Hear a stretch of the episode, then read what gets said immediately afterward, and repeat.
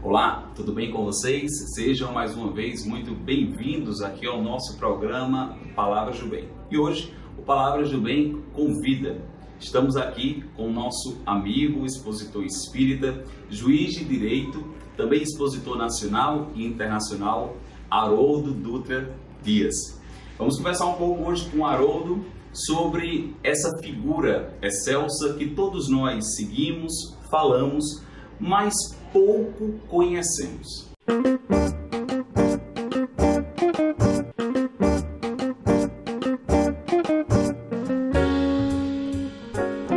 Haroldo, uma alegria estar recebendo aqui você no Palavras do Bem para conversar um pouco conosco. A gente agradece sua generosidade de estar, de estar aqui.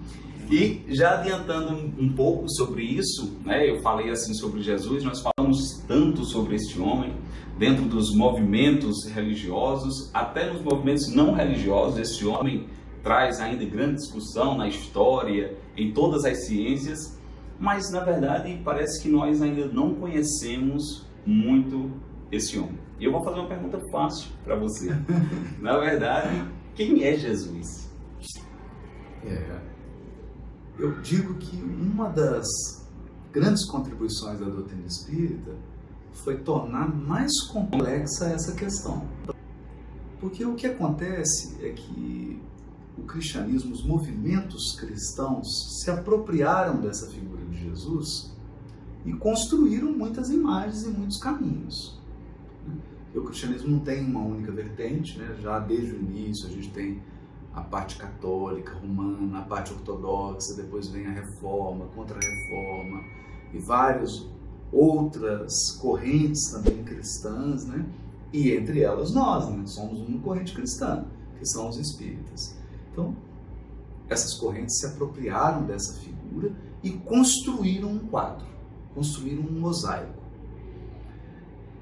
À medida que nós fomos tendo acesso à história, às pesquisas, às escavações arqueológicas, aos estudos, a gente foi percebendo que essa imagem construída em torno de Jesus não era bem fiel ou às vezes deixava muito a desejar. A questão que eu acho que é mais delicada nisso tudo é o uso que se faz da figura de Jesus. Então Jesus se transformou num símbolo religioso. É isso. Quase não sei se estaria sendo injusto dizer isso, mas quase como um talismã salvador. E que você se converte e você adora essa figura, e isso é um talismã que vai te garantir, após a morte, uma condição de bem-aventurado. Então a figura de Jesus tornou-se uma moeda. Então eu, eu negocio, eu me torno fiel, me torno um crente, me torno um adorador e o pagamento disso é uma salvação extraordinária, uma garantia de uma bem-aventurança futura.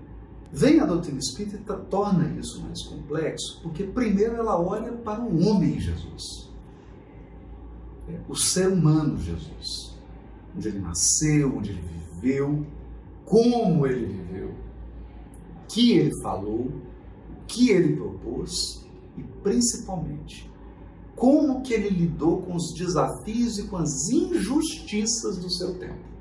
Isso é extraordinário. Né? Como que ele lidou com isso? Qual foi o comportamento dele diante da crueldade humana, diante da violência, do abuso de poder, da corrupção, da crueldade, é, do desvio ético-moral? Como é que ele lidou com tudo isso? O que, que ele apontou de caminho para uma vida plena. Então perceba que eu não estou apenas dizendo do prêmio que eu vou ganhar depois que eu morrer, do lugarzinho que eu terei no céu. Eu estou discutindo aqui, a partir dessa perspectiva espírita, o que, que ele propõe para eu me tornar um ser humano pleno e integral. E aí isso coloca em relevo o que ele falou que ele viveu, o ensino dele, as prédicas, a proposta moral, a proposta de comportamento dele. Né? Isso já é um mundo, já é um universo isso. Isso já é trabalho para uma vida. Mas além disso, a doutrina espírita ainda mostra que essa faceta do homem Jesus é uma parcela minúscula da individualidade desse ser. Que ele é um espírito imortal, de uma evolução extraordinária. Então há uma dimensão espiritual nesse ser que é incomensurável.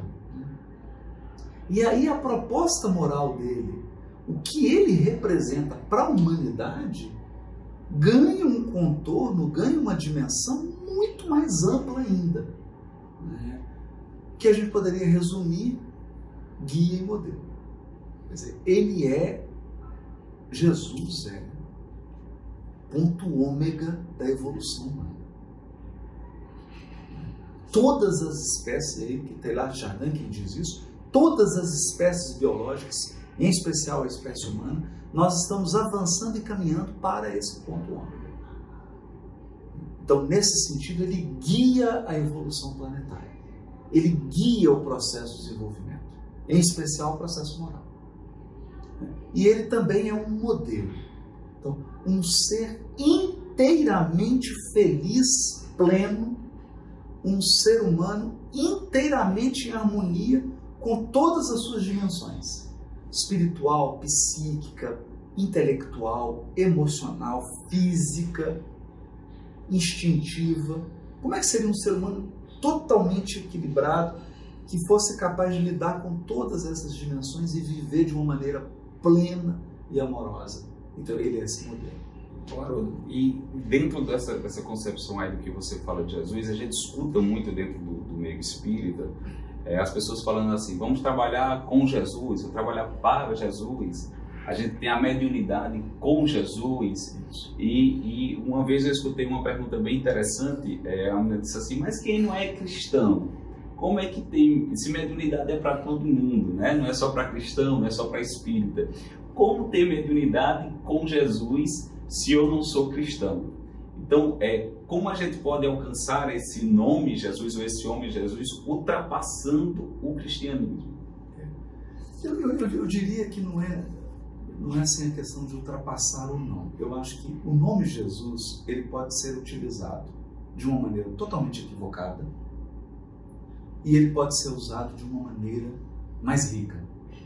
Então, se eu digo assim, mediunidade com Jesus, mas eu estou naquela ideia proselitista, naquela ideia de que Jesus é um símbolo religioso, naquela ideia de que Jesus é o fundador de uma religião, e de que ele é um talismã mágico que vai tocar as coisas e vai torná-las espirituais e dignas do céu, mesmo dentro do Espiritismo, eu estou fazendo um uso deturpado e equivocado do nome Jesus. Porque quando eu digo mediunidade com Jesus, eu estou dizendo a mediunidade da maneira plena, da maneira integrada, como Jesus a utilizou. Então, mediunidade é um fenômeno universal. A mediunidade está presente em todas as culturas, em todas as civilizações, ela está em todas as épocas da humanidade. Mas exatamente porque ela está em todas as épocas, em todas as culturas, ela pode ser utilizada para as finalidades mais diversas. Eu posso usar a mediunidade, por exemplo, para enriquecer, para ganhar dinheiro. Eu posso usar a mediunidade para promover a minha personalidade. Eu posso usar a mediunidade para enganar as pessoas, para ter um controle psíquico sobre elas, psíquico-emocional, ou seja, para escravizá-las psicologicamente criando laços de dependência em que a pessoa fica submissa psicologicamente a mim, é um uso da mediunidade. Legítimo? Acho que não. Existe uma mediunidade tal qual Jesus a utilizou, que seria a mediunidade a favor do crescimento do outro, a mediunidade a favor do bem comum, a mediunidade desinteressada a mediunidade como conexão com o divino, a mediunidade como conexão com a dimensão espiritual. E aí não importa se, se essa mediunidade, nesses termos, está sendo exercida por um budista, ela está nesse padrão. Ela está nesse padrão. Então, nesse ponto, eu acho bacana o raciocínio budista, porque ele fala assim: o Buda, há um Buda dentro de nós. Né? E nós podemos nos apropriar. A proposta do Cristo foi nos dizer: há um Cristo dentro de você. Então, está muito além de batismo, de se converter, de ser cristão, está muito além disso. Porque tem cristão batizado e convertido que não é cristão. Ele não vive. A vida dele não é com Jesus. E eu penso que você tem budistas, zen budistas, pessoas de religião de matriz africana, muçulmanos, que têm uma vida muito mais cristã do que um cristão. E a gente volta, acaba quando você fala aí, né, pelo que você está tá relatando aí na sua resposta, é, você traz no seu raciocínio, a gente volta à questão 625 de Kardec, de utilizar Jesus como modelo, modelo. né? Modelo. A mediunidade, Isso. o modelo é Jesus. Mas modelo de conduta, né? Conduta. Não modelo de religião. Sim, sim. Esse aqui é o ponto, né? Até porque nós podemos problematizar isso. Jesus nunca pediu para ninguém fundar cristianismo. A tentativa de Jesus foi iluminar e fecundar o judaísmo. A proposta dele chegar lá e falar assim: escuta, vamos corrigir essas distorções? Vamos viver a verdadeira religião? Ele nunca chegou a falar assim: olha, você sai daí, ninguém mais frequenta o templo, ninguém faz mais nada, que agora eu vou fundar uma nova religião. Não existe isso nos evangelhos. E, e, você, quando traz isso também sobre essa questão do cristianismo, do judaísmo, é, é, outro ponto que a gente toca muito dentro da doutrina espírita. Eu, é uma opinião pessoal minha, eu posso estar equivocado, mas eu acho que existe uma preocupação muito grande dos próprios espíritas, do meio espírita, do movimento espírita, em comprovar que o espiritismo é cristão. Assim, ah, vocês são cristãos e a gente quer dizer, somos porque, porque isso, a gente quer é, é, é, é fundamentar isso. Mas sabemos que outras vertentes religiosas utiliza o termo ser cristão sobre outra ótica, sobre outra perspectiva. Aceitar Jesus, receber Jesus através do batismo. E aí eu, eu, eu faço é, essa pergunta para você. O Espiritismo é cristão? E como é, na verdade, me sentir um cristão dentro do Espiritismo? O que me faz tornar-se um cristão sendo espírita?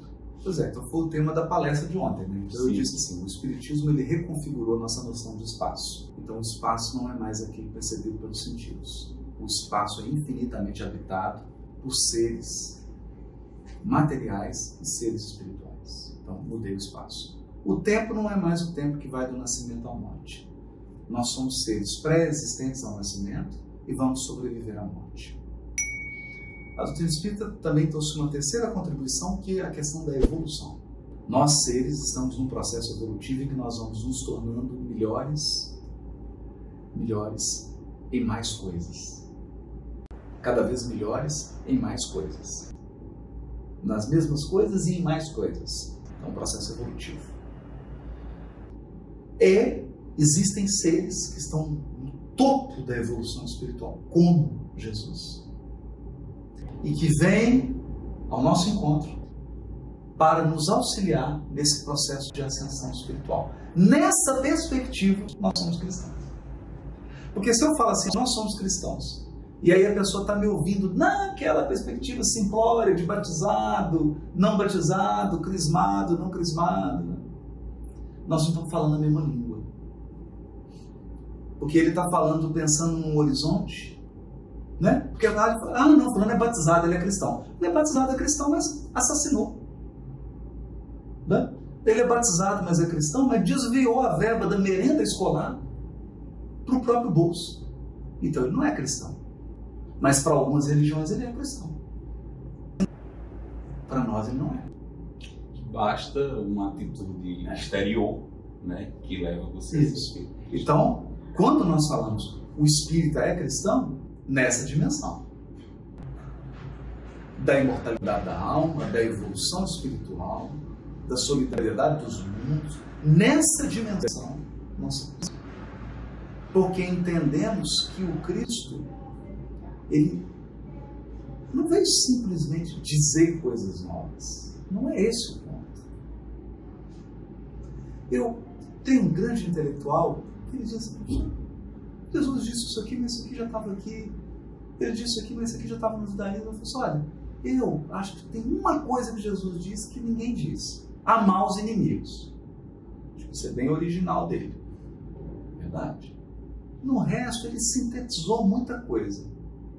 Ok, só que tem um detalhe. Eu não vejo alguém que tenha vivido tudo que falou. Então eu pego o Buda. Ele teve uma vida antes. Hein? antes de se tornar Buda. Teve uma vida antes. Hein? E qualquer outro. Com Jesus. Ele é, ele é no sentido de ser mesmo, de viver tudo que ele fala. E, e de todos esses inspiradores de movimentos religiosos, Buda, Confúcio, Lao Tse, Maomé, Moisés, todos eles, nenhum foi tão estressado como Jesus. Nenhum foi tão estressado até o limite quanto Jesus. Por exemplo, por exemplo, ele foi assassinado. E mesmo no maior estresse, ele foi coerente com o que ele ensinou. Eu não conheço nenhuma criatura nesse mundo que passou por isso. É, por isso que ele é Jesus. Então ele é único. Nesse sentido, ele é único. Eu queria fazer só no finalzinho aqui com você, tipo aqueles bate-bolas, né? Eu vou dizer uma palavra e gostaria que você, se pudesse, respondesse com a primeira palavra que viesse à sua mente, ao seu coração, do que isso significa para você, tá bom? Deus. Pai. Kardec. Educador. Jesus. Amigo. Haroldo. Um aprendiz apaixonado. a vocês ficam aqui a nossa gratidão. Espero que vocês gostem da nossa conversa aqui. Para você, quem é Jesus? A gente se encontra no próximo Palavra do Bem. Até lá.